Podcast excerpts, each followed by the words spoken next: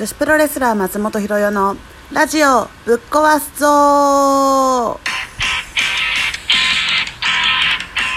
はい皆さんこんにちは。なんとなんとやってしまいました。えー、っと11月1日から一応毎日ねラジオトークを11月 ,11 月中は頑張るぞってやってたんですけどなんと昨日途絶えてしまいました。やっちまったぜまあ終わってしまったものはしょうがないということで。はいまあ、気楽にね気軽にやっていけたらいいなっていうね、まあ、自分、まあ、言い訳なんですけど。はい、まあ、今日は更新していきたいと思います。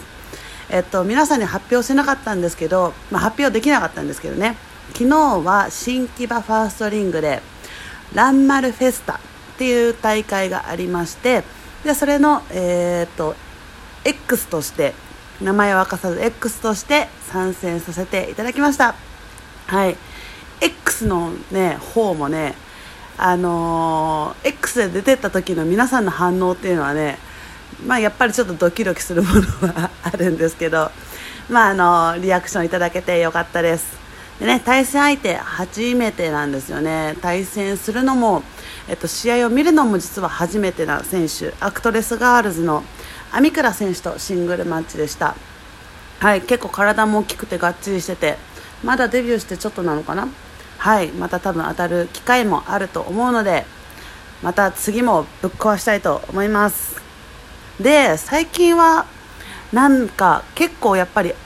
えーと、新人選手が各団体から結構増えてきたと思うんですね。でそれのうーんあんまり言いたくないですけどそのチャレンジマッチ的な試合が組まれることが最近結構多くて、ね、団体各団体によってもやっぱり練習方法も違うんだろうしなんかまあ面白いなっていうのと同時に、ね、そういうどこでどう差がついてくるのかなっていうね。なんかうん、まあ、客観視してる部分もあり期待する部分もありまあ、辞めてく子もいるんだろうなっていうね、まあ、まだそういう離れた部分から見ている自分もいるんですが、まあ、でも新しい選手がこう女子プロ界に興味を持ってこう踏み入れてくれる勇気っていうのは本当に、うん、嬉しいと思います。嬉しいです。はい、やっぱりうん痛いっていうのはもう大前提の世界なのででもそれ以上にこの夢見て何かをつかみたいっていう思いで女子プロ界入ってきてくれたと思うのでたくさんの可能性が広がっていくんじゃないかなって思います。で、まあ、それで、まあ、昨日新木場だったこともあってで、まあ、珍しく昼の興行だったんですけどあの新木場ファーストリングって私がデビュー前からずっと練習してた場所なんですね。だからなんかそこでこう新人の子と対戦して自分の新人時代も思い返してみたり。本当に何ですかね。昔は今ほど綺麗じゃない新木場だったんですけど逆に綺麗になっていく新木場っていうのもすごいんですけど。あのー、まあ新木場のリングでまあえっ、ー、とまあ知ってる方は知ってると思うんですけどいぶきっていうえーと、大会が行われてた時に、まあ、いろんな団体の若い選手が集まっての合同練習会っていうのがあったんですね、まあ、私はそこにも、まあえーと、師匠吉田さんのもと、えー、皆さんと練習させていただいてて別に、えーとまあ、自分がこうプロレスラーになると決めてからは、えーとその時は就職もしてたのでえーと、仕事が休みの日に道場に来てで練習してたんですけどその休みの仕事の休みの日に吉田さんも、まあ、あの日程合わせてくれて来てくれたりとかであと大畑美咲もう引退した大畑美咲私の同期になるんですけど新木場ファーストリングの近くに寮があったので、まあ、いつでも練習来れるっていうので、まあ、お互いにデビュー前だったので一緒に練習したりしてました。で、えっと、そこではもちろんその時も結構いろんな大会が行われていたので、えっと、大会準備の時間に入っちゃうとあの中を使えないとかもあるんですよ。でもそれでもあの練習場所はもう新木場のところしかなかったのであのすごかったのがあの、外。もう新木場の会場の外。皆さんがこうチケット、えーと、取り引き換えたりする外にあの場外マット引いたりしてでそこで受け身の練習したりとかあとは、まあ、そこでエルボーのやり合いを練習したりとか、まあ、マット運動をしたりとか、まあ、当然そこで腕立て腹筋背筋筋トレもしたりとか青空の下練習した記憶もあります。あの頃はまあ大畑がいたのが本当に、うん、救いというか大畑いなかったらどうしてたんだろうっていう感じなんですけどお互いが、まあ、できないこと知っていくことが同じペースだったので吉田さんがいなくてもああでもないこうでもない言いながらできるようになる練習したりね。あれは本当に大畑がいなかったら今の私はないなと思います。もちろん吉田さんもそうなんですけど吉田さんありきですね。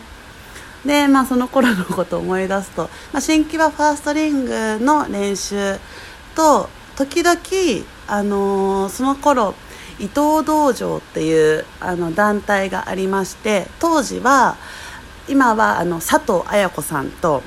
その時名前は違うんですけど私のデビュー戦の対戦相手の小林花子今の中森花子ですねが伊藤道場に在籍しててでそちらはあの格闘技のリングで練習してたのででそこに時々出稽古に行ったりしてあの硬いリングで大しかも格闘技のリングってプロレスのリングより大きいのとあのプロレスのリングってあロープ3本じゃないですか格闘技は4本あったりしてあの戸惑いはあるんですけど、まあ、リングがあれば練習できるんだろうっていうね まそれが普通だと思って練習してればなんてことないんですけど、まあ、そこでバンバン練習したりしてましたね。まあそんな中でもこう十何年経っても覚え覚えているのが最初の方のラジオで、あのー、壁で歯を折ったっていう話をしたんですけどその頃は小林花子の、えーと、ボディープレスじゃないえっ、とフライングボディアタック。まあはいはい。その飛んであの相手に飛びついて相手を倒していく技なんですけどその時にねがっつり肘が顔面に当たって初めて前が前歯が折れましたね。ということで私のあの前歯はそこで1本と壁に壁で1本折られてます ね怪我の思い出は今やいい思い出なんですけどねあとはまあその頃いぶきにアマレスの子もあのデビューしたりして上がってたりとか、えーと、成国選手もう今やもう素晴らしいコーチでいろんなあの素晴らしいアマレス選手を輩出しているコーチも、えーと、その当時リングに上がってたんですけどでそのアマレスの練習にも参加させてもらったりとか、あのアマレスの合宿にも参加させてもらったりとか結構幅広く練習させていただいてたなっていうその頃やっぱ団体じゃなかったので、まあ、リング持ちリングがないっていうので、いろいろ不便はあったんですけど逆にその吉田さんの人柄だと思うんですけどいろんな人とのつながりでいろんな練習させてもらったなって思い出がありますね。で吉田さん師匠で いや本当にあの一回も怒られた記憶がないんですよ。すごくないですか、まあ、やっぱ女子プロ界って厳しい世界手だとは思いますけどあの吉田さんの場合あの平谷さんすごいわ。あじゃああれもできるんじゃない？あじゃあ次あの練習もしようよってあの笑顔でこうすごいメニューを言ってきたりとか失敗しても怒らずにあああれあとちょっとああしたらもうできるわみたいななんかなんですかねもう世界一の褒め上手であの 怒られる以前にもうどんどんあの新しいことにチャレンジするっていうさせられるっていう、うん、なんか怒らずに人を育てる天才だなっていう。だからあのまあいぶきの時はあの逆に吉田さん怒らないんですけどあの近い先輩とかには結構ガンガン怒られてたりしましたね。近い先輩もそうだしあとはやっぱ他団体に参戦した時とかはあのもうリングの作り方だったりとかあのちょっと歩いてたら怒られるとか結構そうですね。あったんですけどうんなんで耐えれたんだろう。わかんないですけど、まあ、それ以上に楽しかったからだと思うんですけど、まあ、吉田さんには一回も怒られずにいたな。それが、まあ、私には多分すごく合ってたんじゃないかな。これで、まあ、悪い意味じゃないですよ、あのーすごく良かったです。本当に吉田さんが師匠じゃなかったらやっていけなかった。人に恵まれてるなとつくづく思います。はい。今日はなんかその新人と対戦して思うことを改めてお話ししてみました。最近ちょっとなかなかテーマがないのでまたどしどし質問とか送ってくだされば何かお話できるかと思うのでよかったら質問箱に送ってください。あと引き続きいいねや、えー、とギフト等もよろしくお願いします。今日もありがとうございました。松本ひろよのラジオぶっ壊すぞでした。